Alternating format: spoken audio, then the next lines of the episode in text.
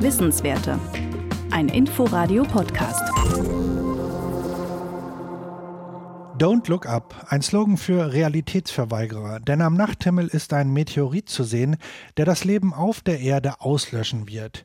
In dem gleichnamigen Netflix-Film geht es aber nicht nur um Realitätsverweigerung, sondern auch um fehlerhafte Krisenkommunikation.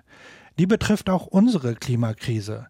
Markus Weißkopf ist Geschäftsführer der Gesellschaft Wissenschaft im Dialog.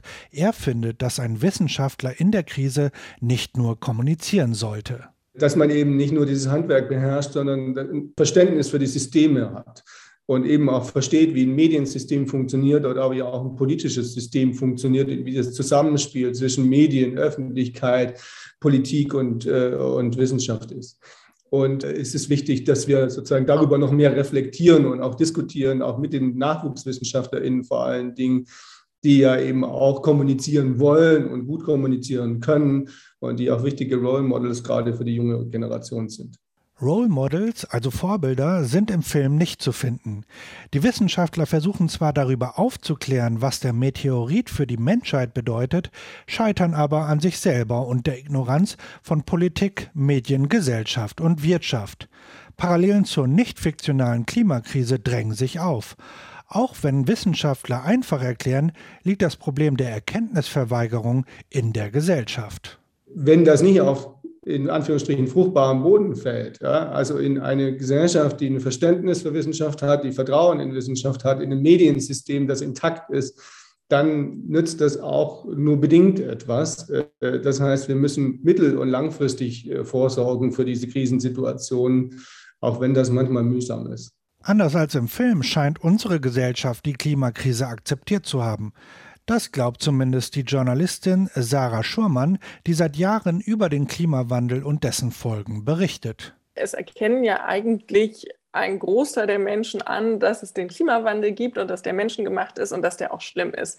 Worauf wir uns aber bisher gesellschaftlich noch nicht einigen konnten, ist, wie akut diese Krise eigentlich ist und wie wenig Zeit wir haben, um noch effektiv zu handeln. Kaum noch Zeit, um die Krise abzumildern. Genau das muss deutlicher kommuniziert werden.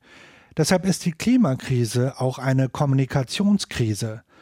Doch auch unsere Psyche hindert uns, direkt zu handeln. Also wir verdrängen die Krise und ihren Ausmaß so stark als Individuen, aber auch als Gesellschaft, auch als Medien und vermeiden es, uns damit auseinanderzusetzen, wie gesagt, wie akut sie ist, was sie mit unserem Leben zu tun hat, was sie auch emotional für uns als Einzelne bedeutet, aber auch als Gesellschaft. Die Bedeutung der Klimakrise muss der Gesellschaft bewusst sein, damit es uns nicht ergeht wie im Film.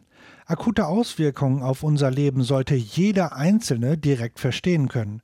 Für Markus Weißkopf ist deshalb eins klar. Wir brauchen sachlichen Diskurs und dazu gehört, dass wir auch eine Gesellschaft haben, die ein gutes Verständnis für Wissenschaft hat, die versteht, worum es da geht und die eben auch über eine gewisse Bildung auch verfügt. Und das sehen wir, dass das Thema Bildung einfach immer das, das Allerwichtigste auch ist. Der Film Don't Look Up erzählt uns nicht nur etwas über einen möglichen Weltuntergang, sondern auch über mögliche Fehler in Krisensituationen.